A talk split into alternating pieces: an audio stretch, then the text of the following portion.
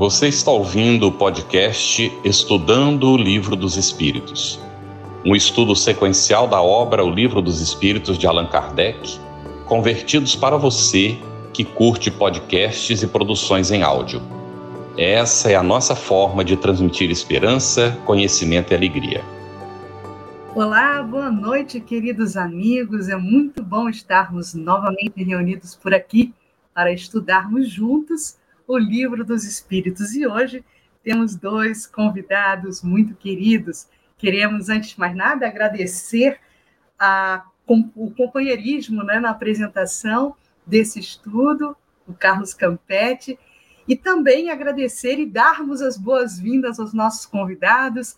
Hoje conosco Sandra Borba, palestrante espírita, membro da Coordenação Nacional da Área de Infância e Juventude, e ex-presidente trabalhadora da Federação Espírita do Rio Grande do Norte. E o nosso Geraldo Campetti, que é vice-presidente da FEB, responsável pela área de divulgação do Espiritismo, que envolve também a editora, a livraria, a Biblioteca de Obras Raras, o, o Reformador, entre muitas outras atividades na Federação Espírita Brasileira. Sejam todos muito bem-vindos, meus irmãos. Agradecemos também aos nossos parceiros na transmissão simultânea desse programa. Estamos num pool de rede dedicado ao estudo do Espiritismo. Carlos. Cris, satisfação imensa estarmos aqui compartilhando essa atividade e nós é, nos agradecemos muito a Sandra e ao Geraldo por estarem conosco, sejam muito bem-vindos. E a você que está acompanhando de casa, a nossa saudação fraterna que o estudo seja muito proveitoso hoje para todos nós. Nós vamos dar continuidade hoje ao estudo da segunda parte é, do Livro dos Espíritos, capítulo 9, da intervenção dos espíritos no mundo corporal, com o tema Pressentimentos, nas perguntas 522 a 524, e influência dos espíritos nos acontecimentos da vida, nas perguntas 525 a 529A. Vamos iniciar com os pressentimentos e vamos perguntar para Sandra, questão 522 que Kardec lançou os espíritos. O pressentimento é sempre um aviso do espírito protetor? Pois é, essa pergunta se encontra exatamente como você já localizou na, no capítulo 9 do livro 2, né, da obra básica, o livro dos Espíritos. Mas antes de responder, cumprimentar você, a Cris, ao Geraldo, a todos os parceiros que também aí estão no processo de divulgação da doutrina espírita e a todos os internautas que nos acompanham, quer agora, quer posteriormente. Né? É, de fato, a criatura humana ela é uma criatura insondável ainda neste momento para ela mesma. Nós temos determinadas capacidades que nem sequer conseguimos, de fato, aquilatar, avaliar.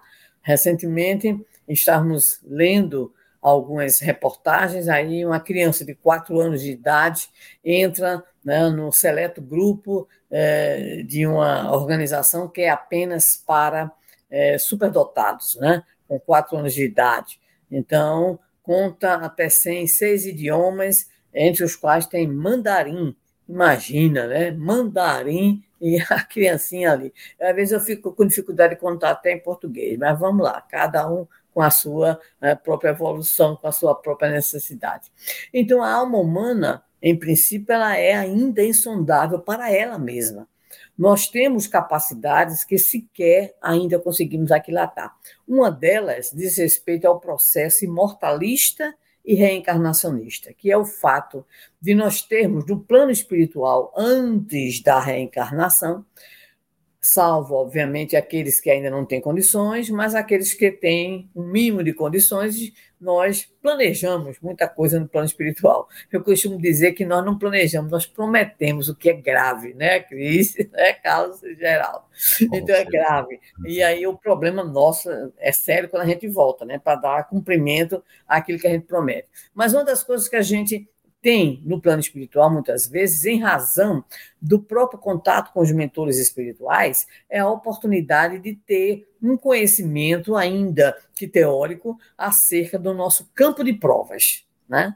Então, nosso campo de provas. Então, se fomos isso, se fomos aquilo, se temos necessidades evolutivas nessa ou naquela área, isso está, então, é, combinado, acertado no plano espiritual. E é isso exatamente que o Espírito Verdade vai dizer como resposta à questão que o nosso é, Carlos nos colocou. O pressentimento é sempre um aviso do Espírito Protetor e a resposta, que é muito clara para nós e é um alento, né? É o conselho íntimo e oculto de um Espírito que vos quer bem. E aí o Espírito Verdade vai evocar que nós temos a intuição íntima do campo de provas. É como se a gente se movesse num campo, vamos dizer, um campo quântico de possibilidades, e aí a gente tem mais ou menos a intuição, né, quando reencarnados, a intuição é, de que campo de provas nós estaremos passando, estaremos vivenciando.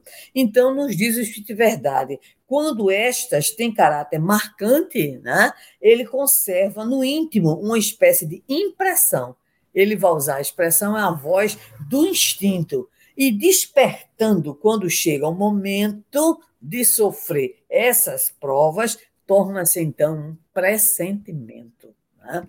Então, todos nós já vivenciamos ah, eu mesma vivenciei recentemente, vai fazer um ano, essa mesma situação, né? Quando a gente recebe um determinado diagnóstico. Então, aquela, aquela intuição chegou na hora. Então, a gente foi atrás de uma coisa e era outra coisa. E quando a médica disse: olha, o que você está procurando não tem, mas tem outras coisas. Então, essa palavra, outra, essas duas palavras, outras coisas, caiu, pá, né? e a gente tinha a certeza exatamente do que era, e era mesmo. Então, é, a gente tem realmente, de fato, essa possibilidade que a gente traz. Talvez por isso o nosso prezado, querido, ilustríssimo Platão, né? o primeiro filósofo da educação, faz parte da Santíssima Trindade grega da filosofia, né? ele tinha dito aprender é recordar. Então, a gente muitas vezes se colocando diante de situações, a gente, na verdade, está recordando aquilo que a gente uhum. acordou, vamos dizer assim, no plano espiritual, e isso se converte, então, num pressentimento. Mas vamos lá, Kardec tem muita pergunta sobre o assunto. Pois é. Agora, a próxima, a gente vai instigar aqui o Geraldo.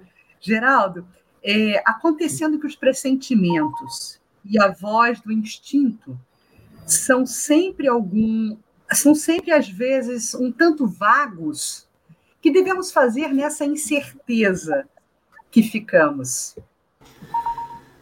Olha, Cris, Mano Carlos, querida Sandra, nossa evangelizadora, muito boa noite a todos vocês. Boa noite aos queridas e queridos que estão nos acompanhando agora, que vão seguir depois também de gravado. É uma satisfação estarmos aqui estudando esta obra monumental o primeiro livro espírita, não é? Que deu inclusive surgimento à doutrina espírita, que é o livro dos Espíritos.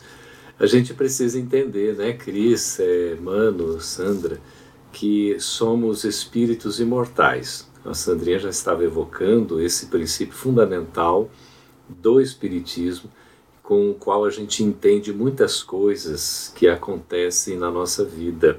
Nós não surgimos agora na presente existência, é, muito menos no nascimento, é, nem surgimos na concepção. A concepção é, é exatamente a oportunidade da união do espírito a esse novo corpo que começa a se formar.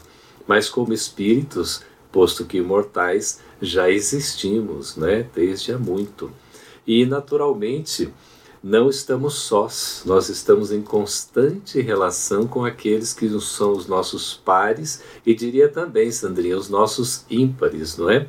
Aqueles que são afetos e desafetos, numa constante relação entre um plano e outro da vida. Nós que estamos temporariamente encarnados, né, estagiando aqui essa condição é, física, nós retornaremos à verdadeira pátria, que é o mundo de onde nós né, fomos originados, que é o plano espiritual.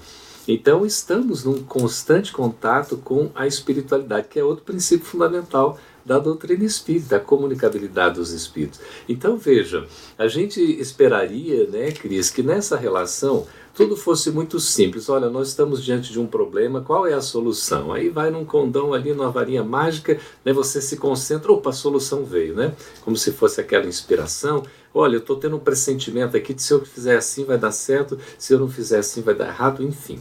A gente gostaria que fosse tudo muito simples, mas não é tão fácil. É uma coisa meio vaga, às vezes nós não temos uma certeza. E aí, o Espírito da Verdade, respondendo essa questão de Kardec, vai nos trazer uma luz que é muito importante. Quando te achares na incerteza, e quem de nós já não ficou na incerteza?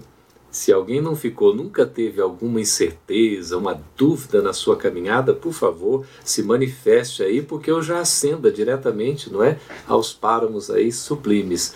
Porque nós temos incertezas, às vezes dúvidas, às vezes até titubeamos, fraquejamos, e a orientação do Espírito da Verdade é qual? Quando a gente tem uma dúvida, a gente está naquela incerteza, invoca o teu bom espírito. Olha, invoca, ele está falando da invocação mesmo, ou a evocação, a gente chama, a gente convida, a gente pede, por favor, esteja comigo esse bom espírito que é, é o espírito protetor, o espírito guia, o espírito amigo, não é isso? É o chamado anjo da guarda, enfim, que todos nós temos e para o qual nem sempre nós damos atenção. Parece que a gente esquece que tem um, um espírito que é orientador, que é amigo, como se fosse um pai ali para nos proteger, nos orientar, não é? Então a gente tem que recorrer a ele, ó, vamos pedir ajuda ou ora a Deus. Vamos evocar aqui a presença divina na nossa existência para que a gente possa ter o quê, não é? Diante de Deus, que é o Senhor soberano, não é de todos, e ele vai nos enviar a um dos seus mensageiros, um de nós ainda ele responde, né? Porque aqui está falando como um espírito superior. Ou seja, esse espírito amigo que virá para nos dar o que? Algum alento, alguma orientação, algum consolo, para que a gente tenha lucidez na hora de tomar a melhor decisão ou seja, fazer a melhor escolha. Então, ficamos aqui nessa resposta com uma prece sendo uma possibilidade de intercâmbio, de conversa íntima, não é, com a espiritualidade amiga, para a gente poder ter lucidez e saber escolher a melhor oportunidade que se nos surge aí na nossa caminhada evolutiva. Muito bem, interessante é, recordar isso, porque muitas vezes nós esquecemos mesmo do nosso anjo da guarda, né? Estamos em situações vezes, é, difíceis e é, nos simplesmente né, passamos em branco que a gente tem um anjo da guarda, um espírito protetor que de fato nos ajuda. Excelente a recordação, Geraldo. Sandra, querida, nós vamos agora para a última dos pressentimentos, 524. Os avisos dos espíritos protetores objetivam unicamente o nosso procedimento moral ou também o proceder que devamos adotar nos assuntos da vida particular? Olha, é, há na resposta do Espírito Verdade algo muito interessante para nós. Né? Eles tentam fazer que vivais o melhor possível. Né? Então, não é somente em relação às nossas condutas morais, é a nossa vida como um todo. Como Tico e Teco às vezes eh, falham, né? eu não sei se é nos Mensageiros, não sei, é uma das obras de André Luiz, tem um caso que é, a, companheira, uma irmã encarnada, estava passando por algumas dificuldades, e aí na conversa entre os mentores espirituais, algum deles vai dizer para o outro, olha, tem que ver realmente se ela consegue um emprego, enfim, né? Até emprego.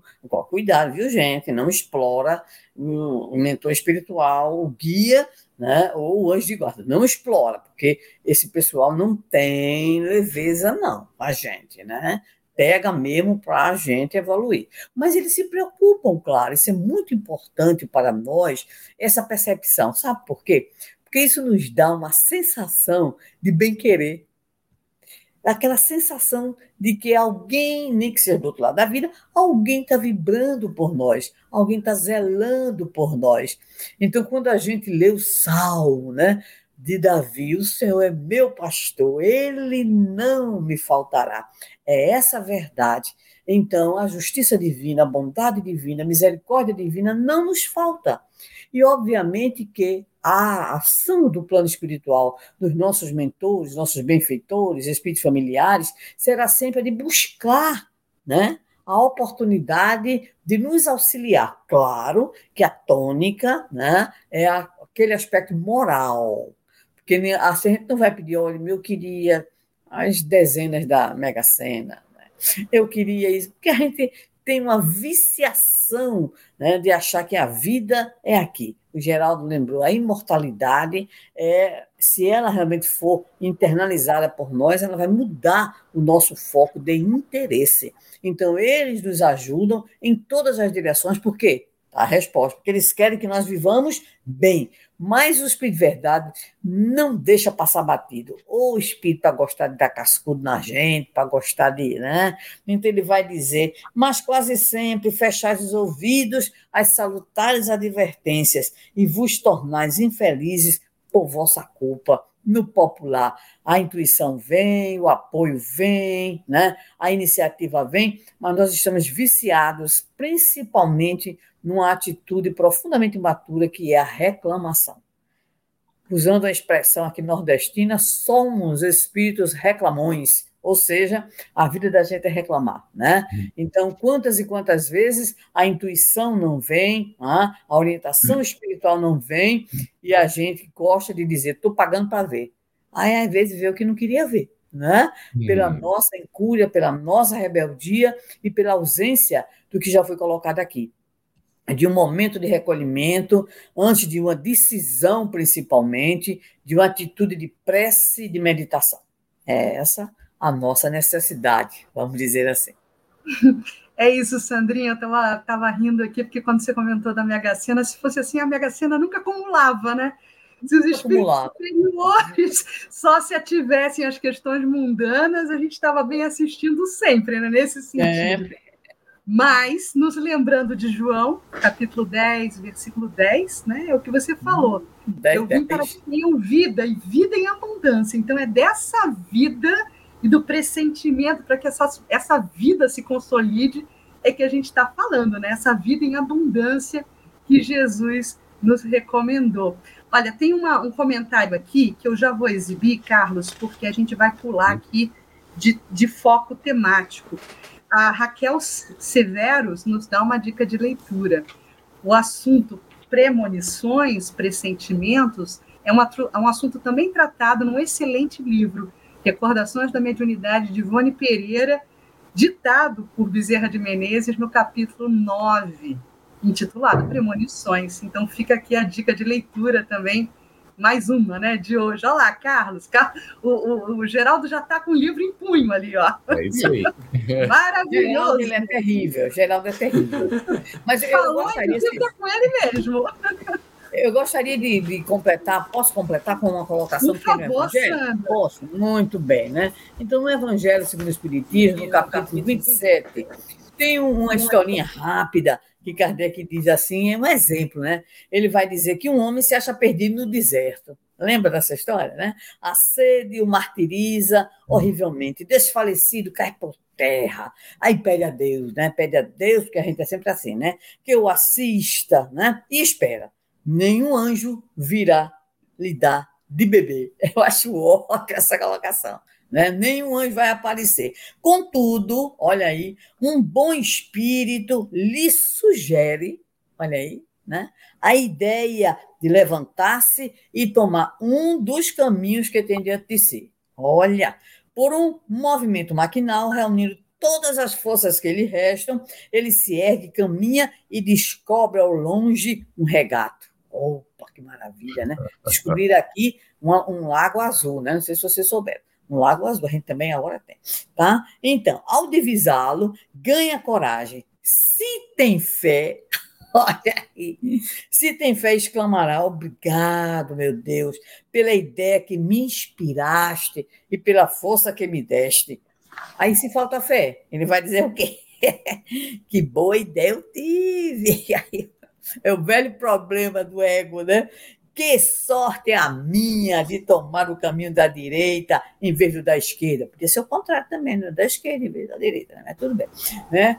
O acaso às é nos serve admiravelmente quanto me felicito pela minha coragem não, e por não me ter deixado abater.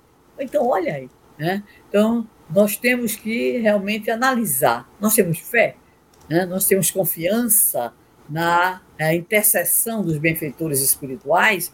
Isso é muito importante né? para que nós possamos seguir e principalmente para que nós possamos receber a intuição né? e de maneira positiva respondermos aquilo que de repente aparece. E nem sempre a intuição ela vem de acordo com aquilo que a gente quer. Preciso. É interessante, é, né? Exatamente. E a nossa consciência, né? Exato. A gente tem na nossa consciência os registros necessários à orientação segura para todas as decisões que a gente vai tomar. A questão é acessar, né? ter esse hábito, esse costume é, de fazer essa viagem para dentro de nós mesmos.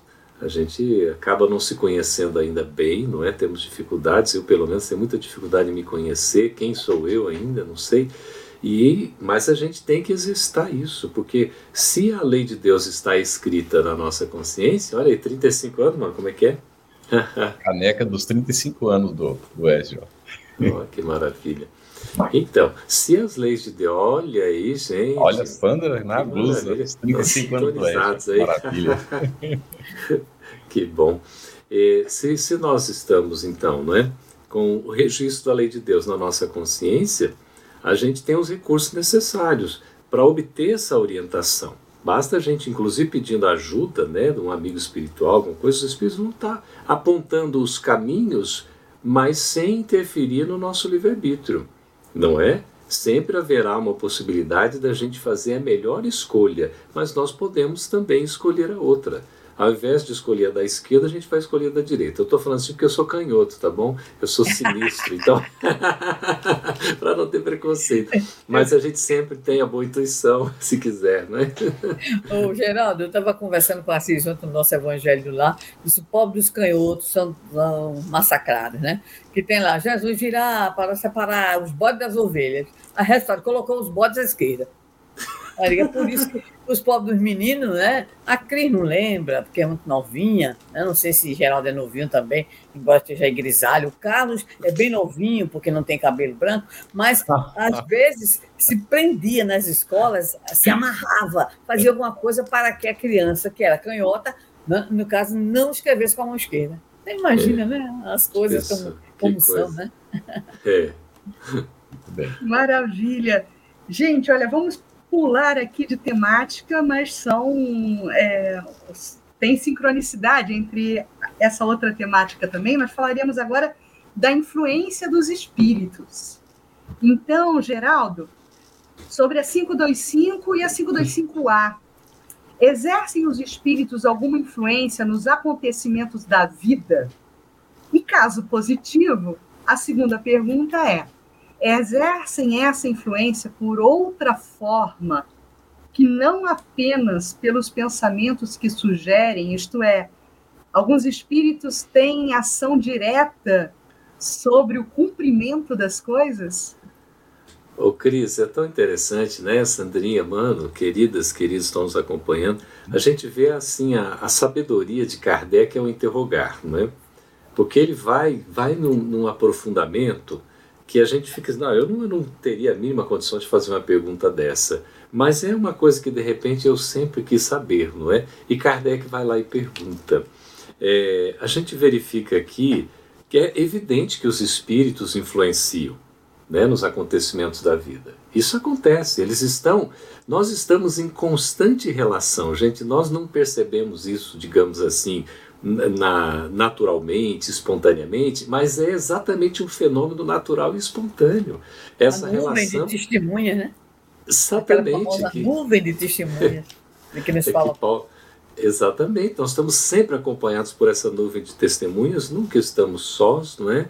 É, e a gente tem essa proteção, como tem também uma influência que não é tão boa, como está lá na questão 459, né, 459. Se os espíritos influenciam nossa vida, é claro que de tal maneira, de ordinário, são eles que nos dirigem.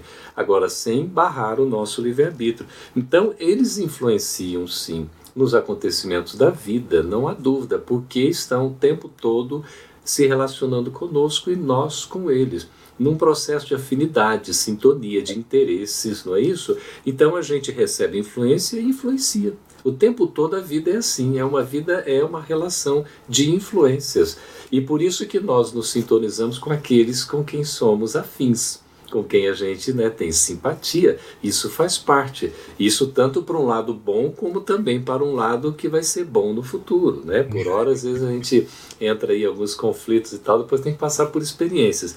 E aí, como é que eles influenciam? Kardec vai a fundo. Será que é só pelo, pelo pensamento que está atuando ali, ou tem assim alguma coisa mais direta, né? no cumprimento mesmo das coisas?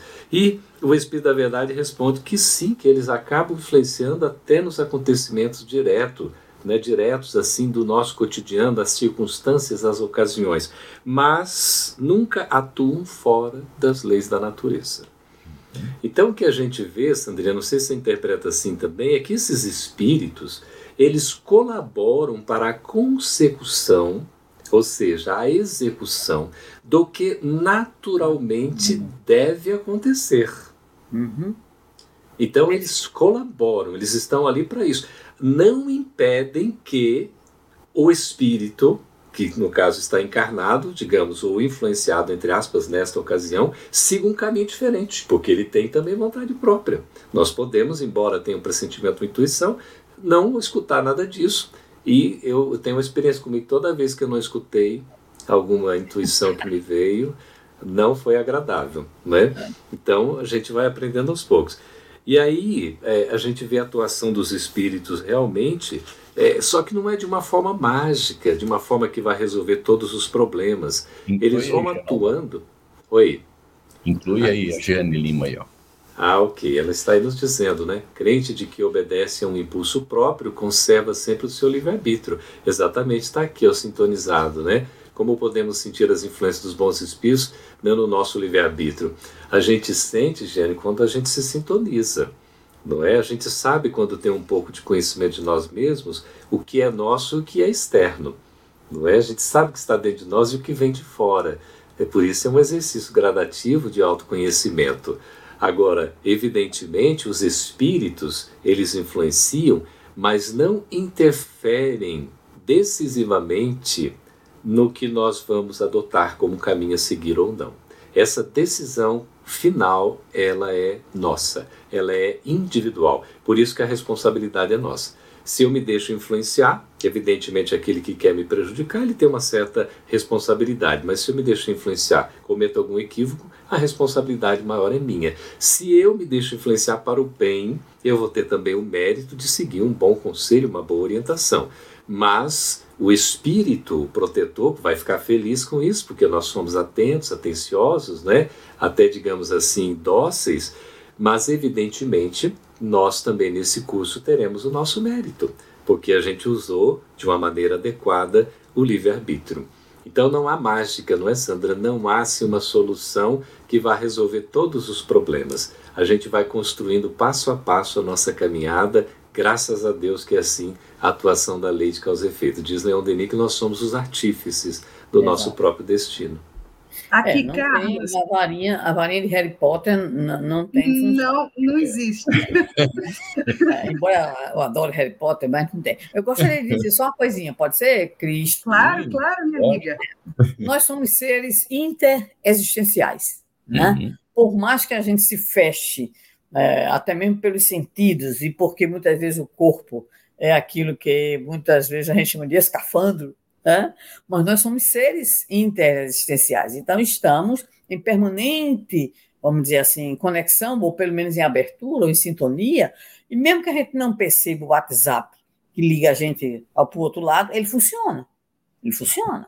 Né? Então, muitas vezes a gente acha que não, mas ele está lá emitindo. Tum, tum. Isso me faz lembrar uma afirmativa que eu considero das mais interessantes de Albert Einstein, que dizia assim: o homem é uma antena transceptora, tanto emite quanto recebe. E gostaria de acrescentar data vênia o gênio, né? É que nem sempre a gente percebe, nem que a gente está emitindo e nem que a gente está recebendo. Então é como se fosse um automatismo que a nossa condição evolutiva atual né, vai vamos dizer assim, nos proporcionar essa condição ignorante, bem na minha, né? Nem sempre a gente percebe que está emitindo, nem sempre a gente percebe que está recebendo, embora o Geraldo tenha feito uma colocação muito importante, que é o autoconhecimento. Se a gente exercita o autoconhecimento, aí a gente vai tendo o quê? A gente vai tendo a percepção de um conhecimento que é estranho a nós, né? Isso é, uma, é um exercício difícil, porque eu acredito que acontece com todo mundo, pelo menos na minha faixa evolutiva. De repente, aparece em alguma situação da vida, aparece um pensamento estranho, que você naturalmente não teria. Por exemplo, um pensamento maledicente, ou um pensamento uhum. agressivo, ou um pensamento que destoa do teu, é, da tua busca de manter serenidade, equilíbrio, né? E aí, uhum. nessa hora, é preciso que a gente tenha esse autoconhecimento. E eu digo assim para mim: Vige, Senhor, é como Joana de Ângelo diz: emergiu do meu inconsciente ruinzinho, né? ou estão é, soprando no meu ouvido. Só tem essas duas opções, né?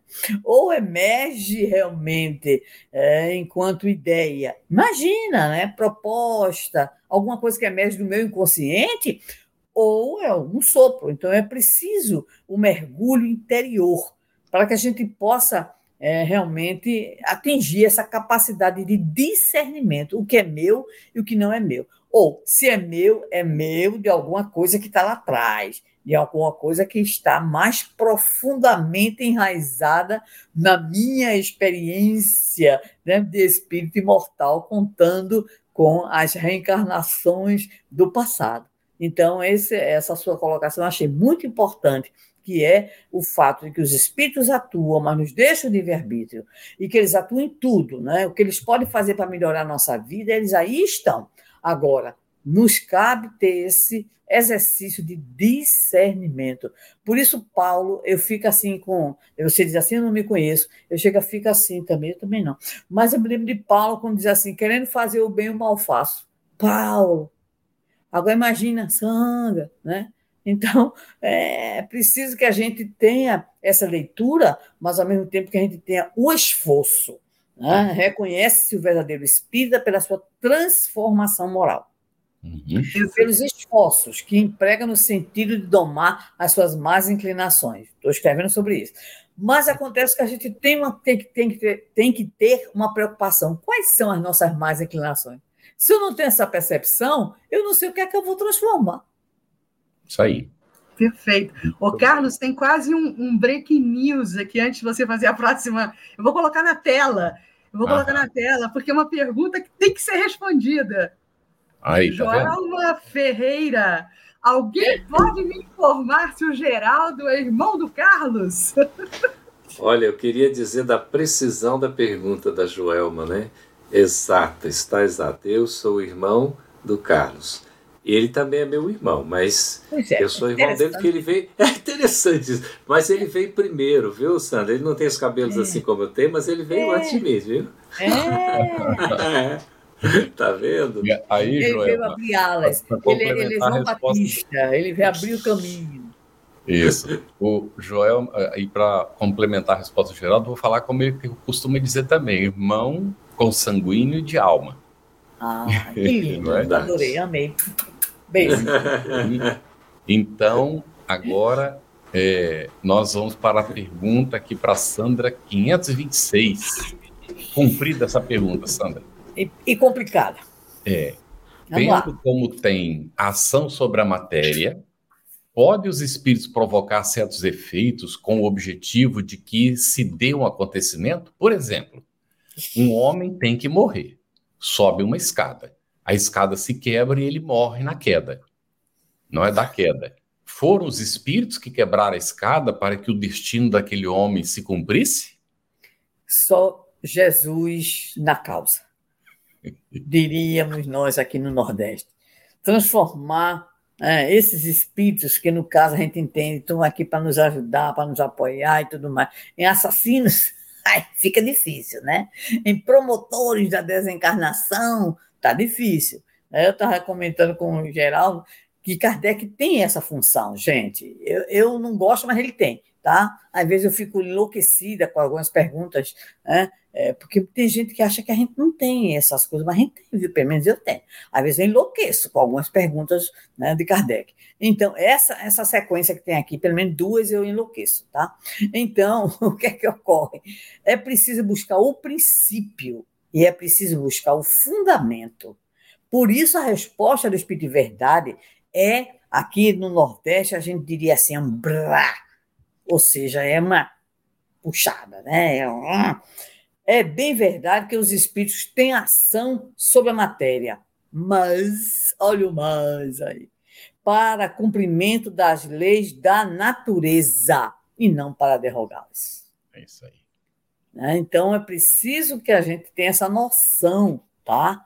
A noção de que a interferência, em especial dos espíritos bons, dos espíritos amigos, aqueles que querem concorrer para que a nossa vida se torne melhor, não será nunca nesse sentido, o sentido do prejuízo. Não, isso não acontece. E no decorrer da resposta, é, o Espírito Verdade vai dizer o seguinte: que, na verdade, o que pode acontecer é que a escada se quebrou porque estava podre.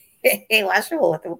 Ou porque, ou por não ser bastante forte para sustentar o peso do homem, né? Então. Recomenda até uma dieta aí, ó. Está recomendando uma dieta, né? Agora, tem situações na vida, eu vou fazer uma confissão aqui a essas pessoas todas que estão aqui, né? Tem hora que você diz assim, meu Deus, o que foi isso? Né? Lembro-me de um evento interessante que o cidadão levou um tiro Aí cai, né? Aí levanta. Aí quando vê, o tiro bateu numa, num objeto que ele tinha. E é exatamente o tiro está ali. Então, eu considero que aí estão os mistérios de Deus. Né? Os mistérios de Deus. Muitas vezes a gente pensa que não. Eu lembro-me que quando é, morava em outra casa, eu chegava em casa, colocamos eu e a Cisa o carro para dentro, e o vizinho foi levar a netinha né, na nossa na casa junto à nossa. E quando ele desceu, aconteceu um assalto. Aconteceu um assalto, né? E parece que ele, não sei o que foi que os bandidos queriam, só sei que é, ele não aceitou, deram um tiro nele. E o que acontece aqui acontece geralmente, todo mundo ao redor, correu um vizinho na frente, do outro lado, aquela confusão toda. De repente eu tive uma, uma, é assim, a intuição, o pressentimento o de que ele tinha pouco tempo, o insight do que ele tinha pouco tempo, porque a bala tinha sido do lado esquerdo, altura, né, próximo ao coração. E aí, carro de professor é uma desgraça, né? Vocês sabem, né? Então, eu e Assis, professores, nós tínhamos um chevette maravilhoso, pegamos tudo que era livro, apostila, tudo que tinha no banco, e então colocamos na mala e colocamos o homem com a esposa. E saímos correndo. Eu saí correndo, que sou uma louca, e aquele negócio na minha cabeça dizia: corre, corre, corre, corre, corre. E eu corri, corri, corri, e aí chegamos no hospital aqui. Quando nós chegamos no hospital, aquela demora da maca, eu tive a mesma intuição: corre, corre, corre, E quando assim chegou, vi um médico que tinha sido estagiário, onde ele tinha sido coordenador. Então, esse homem foi colocado imediatamente e tudo mais. Depois, a gente veio a saber que um minuto a mais ele tinha desencarnado. O rapaz, o médico, foi falar com a Cis: olha, uhum. vocês foram muito ágeis, eu comigo. Ele não sabe da luta, que foi primeiro para tirar o povo, né? Segundo, para colocar o doente, né, o, o, o devidamente é, atingido. Terceiro, para enfrentar um trânsito aqui em Natal. Eu buzinava, o carro não saía da frente, eu cortava para o lado, dançava, né? De um lado, dançava do outro para passar, buzinando, que era para levar o homem ao hospital, a demora da marca, essa coisa toda. Então a gente acredita que de fato está lá no livro dos Espíritos também, né? Aqui estudando o livro dos Espíritos, fatal só o momento da morte. E o cidadão escapou escapou, na Não verdade, escapou. Né? Enquanto isso, a gente vê a famosa bala perdida. Então, são situações que só quando a gente puxa, vamos dizer assim, né, a ponta do véu é que a gente teria, e como a gente não tem essa condição, primeiro não tem, né, de puxar a ponta do véu é que a gente sabe as chamadas variáveis que estão presentes nessa situação, nessas situações. Não sei se vocês concordam, pode discordar, eu aceito. Está certíssimo. Perfeito, Sandra. Inclusive, quando a gente fala de bala perdida, né? diante da causa de lei, causa de causa e efeito, né, da lei de causa e efeito, não é bala perdida, é bala achada, né? Nossa. Ela está ali cumprindo com a programação direitinho, né? Mas, Geraldo, ainda nessa questão da influência dos espíritos, vamos nos debruçar sobre a uhum. questão 527, onde Kardec coloca na questão outro exemplo, em que não entre a matéria em seu estado natural. E aí ele nos fala: um homem tem que morrer fulminado pelo raio. Refugia-se debaixo de uma árvore. Estala o raio e o mata. Poderá dar-se. Tenham sido os espíritos que provocaram a produção do raio e que o dirigiram para o homem? Olha, Kardec é tão sapiente, tão sábio, né? Que ele faz a pergunta do jeito assim é, mais complexa possível na simplicidade para que a gente possa entender. Não sei se eu me faço claro. Mas ele vai no argumento oposto, para que o Espírito de verdade nos traga exatamente a, a, né, a elucidação. É. Porque aqui não é que os Espíritos vão desviar o raio para não é a árvore onde está o indivíduo. Na verdade, o raio iria cair ali porque tem um processo da natureza que não é que vai geralmente por isso que não se recomenda. Você vai se abrigar debaixo de árvore, meu amigo, você vai ter correr um risco maior, não é? é e aí o que acontece?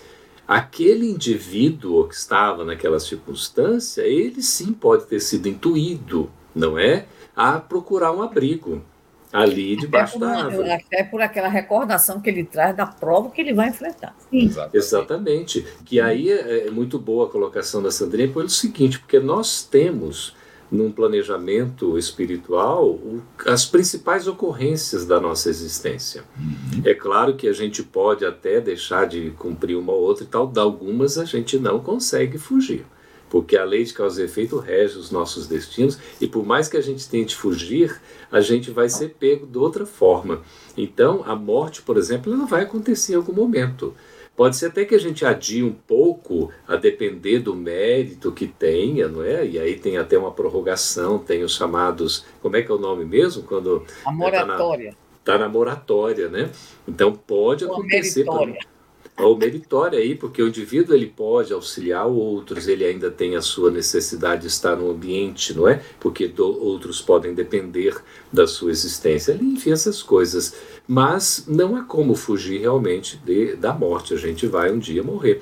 E esse gênero de morte normalmente é escolhido também pelo espírito que programou a reencarnação ou os espíritos que programaram a reencarnação daquele ser ali para atendimento da sua necessidade. Evolutivo. Nem sempre é um merecimento que a gente tem, mas é necessidade que a gente sim possui e precisa passar por aquilo. Então a explicação é desse jeito: a pessoa é intuída para seguir um caminho e ali ela vai ter o enfrentamento necessário para o seu aprendizado. O mais importante né, é a gente recordar, como Emmanuel nos ensina, que toda prova carrega a lição. Então, toda prova que a gente atravessa tem uma lição para o nosso aprendizado. E a gente tem que aproveitar a prova tirando dela a melhor lição, para a gente poder seguir em frente. E aí a gente vai ficando cada vez mais experiente, vai podendo tomar melhores decisões, porque não vamos nos precipitar, não vamos ficar desesperados e vamos fazer tudo em consonância com a lei de Deus. Porque quando a gente estiver assim, sintonizado com a lei de Deus, alinhado com a lei de Deus, como fala o Leão Denis, a gente vai até deixar de sofrer. Porque a gente vai receber tudo com a resignação, que é a aceitação do coração, e caminharemos para a felicidade, que é o destino de todos nós. Muito bem. É, Cris, estamos com muitas... Olha o dedinho levantado da professora, mano. É rapidinho, é rapidinho. Tá bem. Uhum. Tem uma historinha aí das tradições né, que um homem teve um sonho e no sonho ele pedia para ver, era um sonho, era um desejo que ele podia realizar, sei lá, é saber quando é que era a morte dele. E ele viu exatamente o dia né, da morte dele. Então ele disse: agora que eu sabendo do dia da minha morte, eu vou me precaver. E aí o que é que ele fez? Arrumou tudo, botou um chapéu, deixou a barba crescer, fez um disfarce. Aí bate a senhora morte na porta dele. Aí diz o nome dele. Né? Ele disse, não, mora aqui não.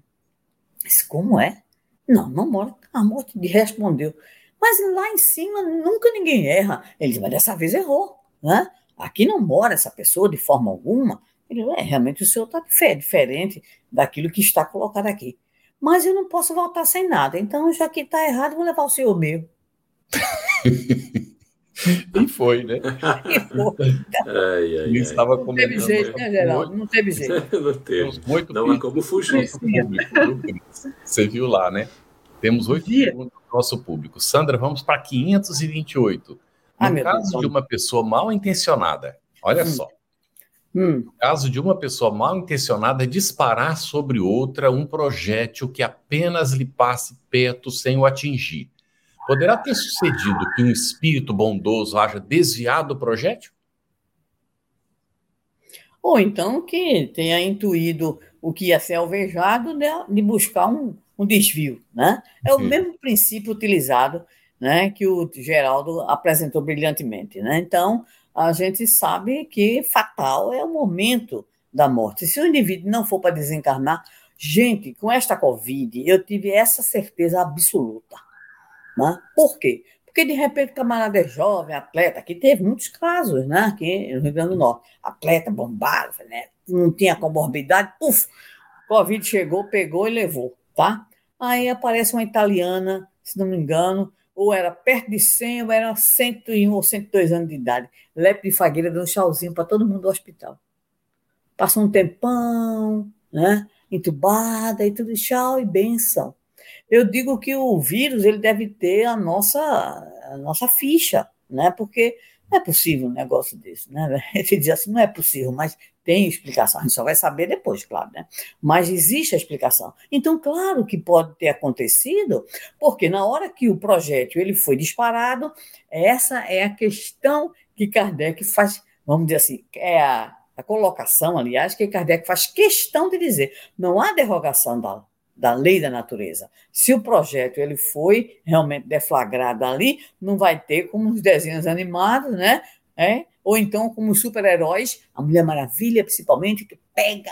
É? Aquele não existe, tá? Então o projeto vai. Então tem que ver qual é o plano B ou o plano C, né? Porque a trajetória ela vai seguir porque está na lei da natureza. Então, a resposta que o Espírito de Verdade vai dar é: tanto pode né, haver uma, uma ação espiritual no sentido do atirador, como pode haver para o desvio daquele né, que não está, vamos dizer assim, entre aspas, não está mesmo é, vocacionado, direcionado, determinado, enfim, qualquer seja a palavra, para o desencarne por aquele motivo. Então, mais uma vez aí, são as leis que nós não, nós, nós não conhecemos, e eu gosto, costumo usar uma expressão que se usa muito no aspecto da ciência, né? Variáveis nós não temos controle nem conhecimento das variáveis que estão né, presentes numa situação como essa. A nossa condição evolutiva não tem. Bem na minha. Perfeito, Sandrinha. Aqui, Geraldo, próxima questão que tem a ver com projétil também. Kardec pergunta: que se deve pensar das balas encantadas, é. de que falam algumas lendas e que fatalmente atingem o alvo. Eu tenho a impressão que quem inventou isso aí devia ter morado no Rio, principalmente, né? Verdade. Com todo respeito, viu, Cris? Com todo respeito. Foi, foi mesmo. É, olha, eu estava me lembrando aqui, é, Mano, Cris, Sandra, amigas, amigos estão aí conosco, né? Tão gostoso a gente estar tá aqui conversando. É, do tiro fluídico a que Chico Xavier faz referência, vocês se lembram? Uhum ele recebeu um tiro fluídico, né? De um espírito que não o queria bem. Então nós temos uma relação tão intensa com a espiritualidade, às vezes a gente nem se dá conta, porque é tão espontânea, natural, nós somos seres interexistenciais, né, como fala o filósofo é, Herculano Pires, né, que a Sandrinha citou. É impressionante. Nós é, vivemos uma relação que muitas vezes nos abala, nos choca emocionalmente, psiquicamente e até fisicamente. Tem um romance, é da nossa época, Sandra, o Rosário de Coral, não é? antes, bem antes, nossa. E é, a gente tem ali exatamente a, a, toda a narrativa romanceada, que é muito interessante, não é? E aí tem lá as explicações de objetos que às vezes são como se fossem imantados, não é? Como para uma certa proteção. A gente sabe dos fluidos, né? Kardec explica para nós no capítulo 14 de A Gênese, a atuação fluídica e tudo. Então, às vezes, né, aqui, claro, nesse sentido é uma fantasia, uma ilusão você entender assim, né, uma história pra, né, de, de enfim. Mas, no fundo, quando a gente vai ver essas questões do que é real efetivamente, não é? Nós estamos vivendo meio que no mundo de aparência. O mundo físico ele é transitório, o mundo espiritual é o mundo verdadeiro, ele é o primitivo. Poderia inclusive existir e esse mundo nem existir, não faria falta alguma. Ele só não faz falta por conta da nossa necessidade. Então, a gente tem muitas ocorrências que a gente desconhece, né? Como diria lá, quem foi que disse que há muitos mais mistérios entre a céu e a terra do que a vossa vã filosofia, né? Pode imaginar? Shakespeare. É. Shakespeare. Shakespeare, é?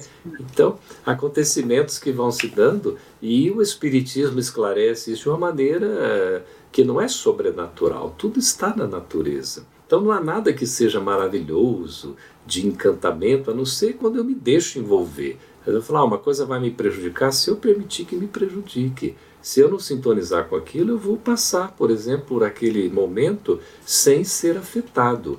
Agora, evidentemente, isso não é tão simples, porque eu também tenho que ter um domínio sobre mim, não é?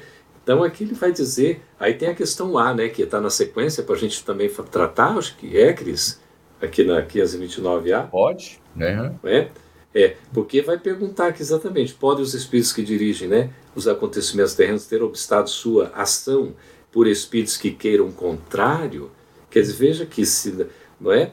se os, os, espíritos podem, inclusive, impedir que alguma coisa aconteça ou fazer com que aconteça o oposto do que estava numa trajetória, digamos assim, a resposta é que Deus quer que se execute. Então, o que vai acontecer é a vontade sempre de Deus, a providência divina sempre nos acolhe e nos atende nas nossas necessidades conforme o nosso merecimento. Se houver demora na execução ou lhe surjam obstáculos, é porque ele assim o quis. Então, nem sempre as coisas vão acontecer como a gente gosta ou gostaria, mas vai acontecer sempre conforme a gente precisa, porque a vontade de Deus é soberana. E a gente pode espernear à vontade, pode chorar à vontade, e a vontade dele sempre será feita. É isso. Muito bem. E esse, Agora... e esse precisa, esse precisa, Carlos, muito rapidamente. Esse precisa, e eu estou jogando para a Sandrinha, esse precisa é pedagógico, né? é um pedagógico de Deus, né? É, porque a gente, muitas vezes, a gente é, não tem a percepção é, de que Deus, na verdade, primeiro, ele não pune, segundo, ele não castiga, né? ele educa. E a educação tem a ver com o educando. então tem educando, por isso que tem mãe que diz assim, o pai, né? Que tem um determinado filho, Aí basta olhar e ele já sabe o que é que vem por aí, né? Então ele já. Mas tem o outro que você é capaz de arrancar o olho e ele continua, né?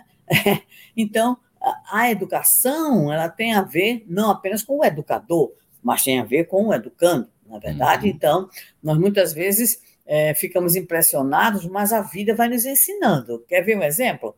Eu fico imaginando como os nossos anjos de guarda têm trabalho conosco. Porque quando a gente quer, por exemplo, ajudar uma pessoa aqui na Terra mesmo, uma pessoa necessitada, uma pessoa amiga que está passando por uma problemática, você quer ajudar, aí você observa, eu digo assim, aqui assim, olha, esse anjo de guarda para mim tá difícil, viu? Um dia, porque a gente quer ajudar a criatura e a criatura ela faz o contrário.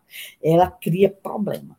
Ela é ingrata se ela tem que tomar remédio, não toma. Se ela tem que fazer isso, ela não faz. E você é ali, você é ali, você é ali. Então, tem uma hora né, que você pergunta a você mesmo: será que eu estou fazendo certo mesmo? Ou, ou, tem que deixar que a pessoa, de repente, ela. Né, e acontece. Né? E você vai observando como é difícil esse processo. Então, a metodologia divina, nós não temos ainda né, a percepção também de tudo que compõe essa metodologia divina, na é verdade? Então, muitas vezes a gente reclama da família, mas é a família que a gente precisa, né? A doença, mas é a doença que a gente precisa. Enfim, a gente não consegue fazer a relação entre aquilo que a gente é as necessidades que a gente tem e aquilo que se nos apresenta como um mecanismo divino, tanto de apoio, quanto de proteção, quanto de misericórdia, mas também quanto de ensino que a gente precisa, quanto de experiência que a gente vai precisar para poder, de repente, a gente né, mudar o foco, enfim, para que a gente tenha né, uma outra maneira de enxergar. É, eu estava é, vendo hoje com um amigo meu do Paraná uma poesia da Adélia Prado, que, é, aliás, não é, uma, é, não é um poema dela, é uma participação dela em algum evento aí que eu não sei. Mas ela falando, achei brilhante, sobre o papel do sofrimento. É muito bonita. É o sofrimento na visão dela. Mas eu estava dizendo com meu amigo, eu não tenho nenhuma informação de que ela tem algum, tinha algum tipo de, de concepção espírita, mas a leitura do sofrimento que ela faz como uma necessidade do ser humano. É muito interessante, vale a pena conferir. Eu não tenho a, capacidade de, de, dizer tudo, mas assim, a leitura que ela, que ela faz positiva da dor e do sofrimento, coisa que a gente geralmente, mesmo espírita, não faz. Né? Então, e a gente também, né, Sandrinha, acha que o espiritismo é uma doutrina de dor, né, de sofrimento, é. você ah, fica ali sendo punido. Não é, é nada disso, né? Não, não é nada disso, é correção. Né? Então, por isso que o Emmanuel, o André Luiz, os espíritos extraordinários que nos ajudam, nos aguentam, nos toleram, eles dizem sempre a necessidade que nós temos de modificar a visão, que é uma visão, vamos dizer assim, viciada que a gente tem, das religiões, né? uhum. né? principalmente ao longo das nossas experiências reencarnatórias. Não é verdade? Então, a gente tem muita dificuldade de se libertar. Né? E por isso a gente não tem, muitas vezes. É, a gente não tem muitas vezes a capacidade de dizer diante da dor, do sofrimento, obrigada, meu Deus, né? Hum. A gente não tem aquela, aquela dupla maravilhosa, obediência e resignação. Você falou na é. resignação, é. consentimento do coração, e obediência, consentimento da razão.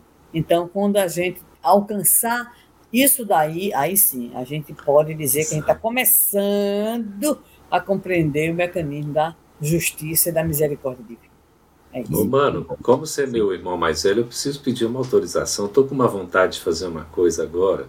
Hum. Quero te dar um abraço, Sandrinha, do fundo do meu coração. muito bom, muito gostoso, bom. né? Gente, é, vou informar o Maurício que a gente passou a, a observação dele para o pessoal técnico examinar, tá bem, Maurício? Okay. Obrigado aí pelo comentário. O pessoal vai examinar e fazer o ajuste se é necessário, tá bem? Bom, nós temos muitas perguntas. Nós temos com 10 perguntas do pessoal aqui. Né? Todas né? para Geraldo e para você, é. todas. nós vamos priorizar aquelas que têm relação com, a, com o assunto. né? assunto. As outras ficam para responder, se não der tempo, depois por escrito. Então, a Giane Lima faz a primeira pergunta. Ela diz assim: é um comentário. É, Boa noite e gratidão imensa a FEB pelos estudos das obras básicas, sigamos firmes, fortes rumo ao mundo de regeneração com o Evangelho de Jesus e com a doutrina espírita. A gente agradece, viu, Jane? Muito bem, agora vamos para essa do Alexandre Rocha, feliz por estar nesse estudo e recebendo novamente todas as nossas a nossa casa por alguns momentos. Interessante que ele coloca aqui que está nos recebendo na sua casa, não é? A gente agradece Obrigado. muito, Alexandre, essa Obrigado. acolhida querida, fraterna. É, isso é muito boa a colocação. Muito, maravilhoso mesmo. A gente tem uma satisfação muito grande e nós nos sentimos visitando vocês, né, com muito carinho neste momento. É, eu abri aqui o chat e vi muita, muita gente. Um abraço aí no pessoal. Isso, muito bastante bacana. comentários, né? A, a, agora vem a pergunta. A Ansela Sancho pergunta: é, o pressentimento é sempre uma antecipação do futuro? Só acontece com as pessoas que têm mais sensibilidade? Olha, a, a questão da palavra, né, pressentimento, ela já tem a ideia, né, que é um sentimento prévio. É como se fosse uma percepção antecipada de algo que poderá acontecer. E a gente sempre fica na dúvida: será que vai ou não vai acontecer? Olha, nossa postura deve ser o seguinte: confie, vai para a oração, né, pede ajuda espiritual e siga o curso fazendo tudo dentro da naturalidade. Não se precipite, né, não vai fazer coisa indevida. Ah, surgiu uma coisa assim, você vai maluco, tresloucado, você coloca tudo em risco. Não. Né? Mantém a serenidade, vai verificando, vai pedindo orientação e as coisas vão acontecendo na medida que devam acontecer segundo as nossas necessidades, inclusive kármicas, né? Que a gente tem do passado aí para a nossa evolução. É, o pressentimento surge, é claro, dentro de um contexto de sensibilidade. A pessoa, para perceber algo assim que é íntimo, que vem como uma espécie de intuição, uma voz na consciência, um toque assim, nossa, parece que eu estou querendo, né? Aquilo está me dizendo algo, está vindo uma ideia que bate, fica batendo. Isso denota uma certa sensibilidade pode ser um processo anímico, né, Sandrinha? Uma coisa que vem Perfeito. de dentro mesmo, de, de nós, uma coisa da própria pessoa nossa, como pode ser, inclusive, de, de, de uma relação mediúnica, não é? Quando há uma comunicação, há uma, uma inspiração que a gente capta, uma intuição, e você, de certa maneira, utiliza aquilo como um instrumento, né? Como um recurso para lidar no seu dia a dia. Eu não sei se eu respondi, mas enfim. É, e todo mundo tem, viu? É, essa história de dizer assim, ah, só tem pressentimento quem tem a sensibilidade mediúnica. Não, qualquer pessoa pode ter uma sensibilidade. Qualquer. Porque isso faz parte do ser humano. Né? Por isso que se fala o sexto sentido. Aliás, hoje já falo do sétimo, né? E assim vai, né? Então, todos nós temos, né? Todos temos, todos possuímos. Agora, nem sempre o quê, Geraldo? Principalmente, é. né? Nem sempre nós prestamos atenção. Exatamente. né? É que, que tapa os ouvidos, né? Como é, a gente às vezes não avalia. Aí você vai dar para passar ali com o carro. Hum, hum, hum. Não dá, não, é. meu irmão. Não dá, não, porque o carro não faz parte daquele desenho animado que você encolhe o carro. Ô, Sandrinha, você falou em carro, eu lembrei de Richard Simonetti, lá naquele do guia espiritual dele, o cara dirigindo e tudo, né? Ele ia fazer uma ultrapassagem e consultava o guia espiritual, né? Será que dá? Vai que dá. Lembra daquela? Vai ultrapassando, será que dá? Vai que dá e tudo. E num dado momento ele estava indeciso, o espírito também não falava nada, e foi, ele foi ultrapassando. Aí ele olhou para o espírito, o espírito olhou para ele e falou: Acho que não vai dar. É, Ainda não. Imagina. Então, a gente tem que ter o bom senso, né? Sempre. Exatamente. Perfeito. Olha, eu adorei uma questão aqui da Sâmia, que eu estou colocando para a Sandrinha. Eu vou complementar a pergunta, mas, Sandra, escuta só. Espíritos superiores informam previamente sobre tragédias que vão acontecer? Ou só os espíritos menos elevados? Pode-se confirmar essas informações? E eu complemento, Sandra. Devemos acreditar em tudo que circula aí pela internet, aqueles alardes de médiums e de mensagens que causam pânico? Olha, minha querida Sâmia, é difícil. É claro que nós sempre temos, quando se fala, por exemplo, em transição planetária, desde Jesus que se fala. Né? Jesus tem uma hora que diz assim, num sermão profético, né? quem está em cima não desça, quem está embaixo não suba. Pronto, já é uma, já é uma, uma profecia. Né? Kardec, em A Gênese, no último capítulo, o que mais fala para nós é sobre a transição planetária, na é verdade, aquilo que vai acontecer, o que pode acontecer, dizendo, inclusive, que é coisa muito mais moral do que física. Embora, quando a gente abre, por exemplo, a, na internet, é, eu estava vendo um negócio assim estranho, né? Diz que o núcleo da Terra, o famoso NIF, né, níquel e ferro, parou, uma rotação parou, parou, está parando, né? o está cansado E aí os chineses que descobriram já estão preocupados, que diz que isso vai ter interferência climática, vai ter interferência é, se o dia vai ficar mais longo ou menos longo. Né? Agora, a Cris diz uma coisa como profissional da área, que é de você realmente ter que se preocupar, né? Porque existe o que você colocou, os espíritos superiores, os espíritos inferiores, existe o espírito porco. O espírito porco é, é aquela criatura que adora criar confusão e solta né? Então, só, isso é velho, né? Desde a mudança do século XIX para o século XX, já tinha os que faziam, né? Aquela, toda aquela aquele alarde. O mundo ia acabar. É, o mundo ia acabar, né? E agora a gente escutou, escutei recentemente uma companheira dizer, dentro da convicção religiosa dela, Jesus está vindo da constelação de Órion. Pronto, Jesus está chegando. Só não sei como é que ele vai chegar, né? Mas ele vai chegar. Então, o que é que ocorre? Quando é uma coisa assim dessa, até que é bom. Agora, os alardes interessantes, né? Porque, por exemplo, terremotos, que foi o que aconteceu agora, é, Síria e, e Turquia, pelo que eu, até onde eu li, até sete horas antes se saberia. Eu não sei o que foi que aconteceu, não foi avisado nada. Eu não estou acompanhando, porque quando eu vi, sabe, gente que está me escutando aí, quando eu vi as primeiras cenas que eu percebi que aquilo era realidade e não era montagem de cinema dentro da minha condição evolutiva. Eu disse, eu não vou ver, eu não quero ver. Eu vou ler, mas eu não quero ver essas imagens que elas estão sendo absolutamente perturbadoras. Então, eu acredito que a minha, e você me corrige, Carlos, Geraldo, que é, em relação a essas associações de fatos, é, eu acredito que os espíritos inferiores não teriam esse acesso pela condição, né, do, por exemplo, de determinada, aqui mesmo na Terra, determinadas é, pessoas não teriam, dentro de um estudo, essa possibilidade. Aconteceria com espíritos de condição superior que acompanham os destinos, as, as movimentações. É a minha, a minha opinião pessoal. Agora, entendo também que eles não vão alertar para a gente, não, não vão criar problema para a gente, não. A pessoa, se o espírito dissesse, olha, gente, está chegando aí. É terremoto, está chegando aí tsunami. Então, é preciso que a gente entenda também o mecanismo dessas revelações, porque em relação a essas revelações, isso já existe, como dissemos, desde Jesus, passando por Kardec, na é verdade. Eu me lembro de umas pesquisas da doutora Elizabeth Kubler-Ross, né, em seus livros, que ela teve contato com médios, alguns orientados e outros desajustados, em que eles falavam muito nas águas, né, que nós teríamos muitos eventos, sob o ponto de vista da, dos cataclismas, das situações é, difíceis, vinculados à água. Né? E fica assim pensando, mas aí está aí, um terremoto está ali, o vulcão, na é verdade. Então, nós vivemos, sem dúvida nenhuma, uma transição planetária os espíritos dizem, é muito mais espiritual. É, mas a Terra também passa por essas situações. E passa também pela resposta a nós, aqueles que estamos destruindo a nossa morada. Então, muito desequilíbrio provocado por nós, né? Então, eu te digo, minha irmã, Sâmia, que eu não sei lhe responder exatamente, não. Os meus irmãos aqui vão me ajudar, porque a minha cabeça tem que ter não se alinharam na resposta. Carlinhos, Essa... Geraldo, me ajudem, me socorram. A nossa evangelizadora já tão didática, né? A gente já tem aí a resposta.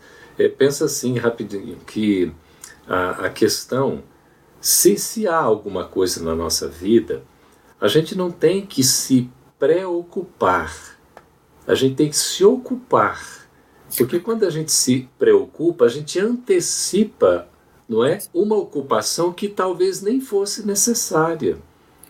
E aí a gente entra naquele estado de desespero. Por que, que não vem essas revelações e tudo? Gente, qualquer revelação bombástica que vira em uh! qualquer lugar, em livro, internet, nas redes sociais, do que for, pode ter certeza, não é da espiritualidade superior. E, e As interpretações seja... de Nostradamus também. Exatamente, cada das coisas que tem muito pessoal, muito do indivíduo que ele pensa, que ele acha, da cultura que ele formou, enfim, a gente tem que, olha, é como Kardec orientou, a gente deve publicar tudo o que dizem os espíritos. Recentemente teve uma pergunta aí num programa que começou na Rádio Rio de Janeiro, né, com o pessoal amigo, é, se a gente deveria acreditar em toda psicografia que lê. Aí a gente remeteu ao artigo de, né, de, de Kardec que deveria acreditar em todos, né, todos os espíritos e publicar tudo o que eles dizem. É claro que nós, se a gente for acreditar em tudo que lê, for acreditar nessas profecias, nessas coisas, a gente entra em colapso. A gente pode, inclusive, deixar de fazer o que precisa ser feito, envolvendo-se em ilusões, né, em engodos aí, fantasias, e vive, começa a viver uma realidade paralela. Não é? Por isso que o Espiritismo é uma doutrina que nos assegura, como um legado de Allan Kardec, a fé raciocinada, que não combina com fanatismo. Então a gente precisa raciocinar, precisa ter bom senso, precisa ter lógica, né? Vamos usar a razão e aí a gente não vai se preocupar tanto com isso. Vamos nos ocupando, lembrando, né, da assertiva evangélica que a cada dia basta a sua ocupação. Ou em algumas traduções, o seu mal, né? Muito bem.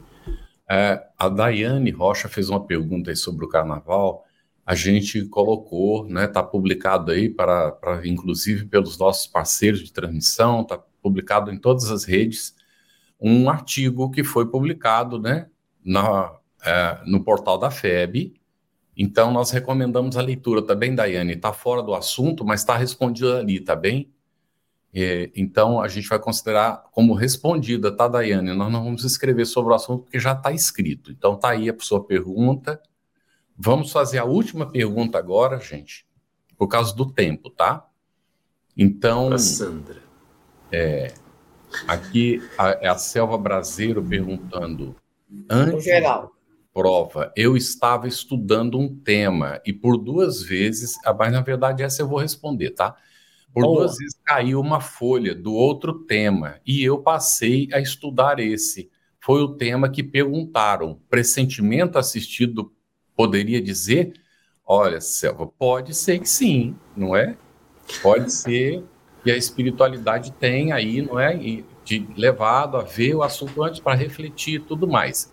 Mas também pode acontecer, né? A gente não sabe, de repente, a, a, as páginas podem mexer e a gente pode ter essa situação, não é também? Então é muito. O, o Carlos, uhum. Carlos, eu ia fazer a seleção do. Uma seleção, acho que não sei se era o mestrado. Era o mestrado, é. Então eram 20 temas, sabe? Eu estudei 19. Uhum. Caiu o vigésimo. Ou seja, caiu que ria não, Geraldo. Aí o que é que acontece? Eu não estudei, mas eu sonhei com o tema e sonhei com o roteiro que eu devia usar. Uhum. Tá vendo? É. Que mediunidade é essa? Olha, a Sandra, a Sandra acabou de responder também a pergunta da Maria Vieira aí, ó. Os pressentimentos podem, podem se dar por meio de sonhos eu, eu lembrei, eu lembrei. Né? muito Quando bem. é sonho, há uma, interfer... há uma conexão ali espiritual delegando a você informação, sem dúvida. Se não é, é, sono, não é sonho. Né? Lembrando que Kardec conceitou. Uma das definições né, que o, o, sonho é, é, a lembrança do que ocorre durante o sono, né? Se a gente se recordar. E, e tem o. É, quem é que dá? Manuel Filomeno dá uma uma orientação para nós, para a gente acessar esses arquivos né, do que ocorre durante o sono, são as reminiscências, lembranças, a gente precisa aprender a reflexionar. Olha que bonito. Antes de você sair andando, acordando, você mal está tá acordado, já está aí feito um zumbi. Não. Pera, senta a cama, fica um pouquinho ali, reflexiona, faça uma prece, faça uma leitura, procure acessar as memórias né, do que ocorreu. A gente vai ter mais facilidade. Eu estou falando para mim mesmo que eu nunca faço isso, gente. Preciso fazer. Olha, o Valdir Barbosa perguntou sobre o carnaval também. A, a resposta está no, no, artigo que a gente está indicando, tá, Valdir? Ok? Muito bem. Então, agora sim, a última pergunta. Marcela Esteves disse assim: olha, eu tive o pressentimento com um ano de antecedência da partida de dois parentes e também com a separação física de outro, não por morte. Isso poderia ser um pressentimento relacionado ao conhecimento inconsciente da minha programação? Só a Sandrinha para responder. Não, pode ser, com certeza. Pode ser. Agora preste atenção no verbo aí, né, na resposta. Pode. Não é exatamente é, né? Uhum. Mas é, que boa intuição. Ainda bem que eu não sou sua parente. Eu estou até feliz por isso. Você não dizer nada, não, não diz nada, tá? Então. A nossa, que... é, é a nossa querida amiga irmã, né? Marcela Esteves, da Argentina. É, é. Isso. Mas com certeza, você, se não você teve né, a, a, visão, vamos dizer assim, futurista, né? Teve aí né, essa dupla vista para saber o que, é que vai acontecer. Que bom. Eu, eu, graças a Deus, não tenho nada, viu? Eu sou uma porta hum. fechada. A minha mediunidade é a mediunidade de porta fechada. Embora Mas, marca discorde, marca diz que eu sou que eu sou intuitiva, mas. É, Isso. Mas é, e, e, depois é o seguinte: não se esqueça que a mediunidade é uma porta que se abre para outra dimensão. Então. A minha tá fechadinha. é, tô brincando. É, de vez em quando ela abre, viu? De vez em quando ela abre, com certeza. Você ouviu uma produção da Federação Espírita Brasileira. Para saber mais, siga o arroba FebTV Brasil no YouTube, Instagram e Facebook e o arroba FEB Editora no Instagram. Ative o sininho para receber as notificações e ficar por dentro da nossa programação. Até o próximo estudo.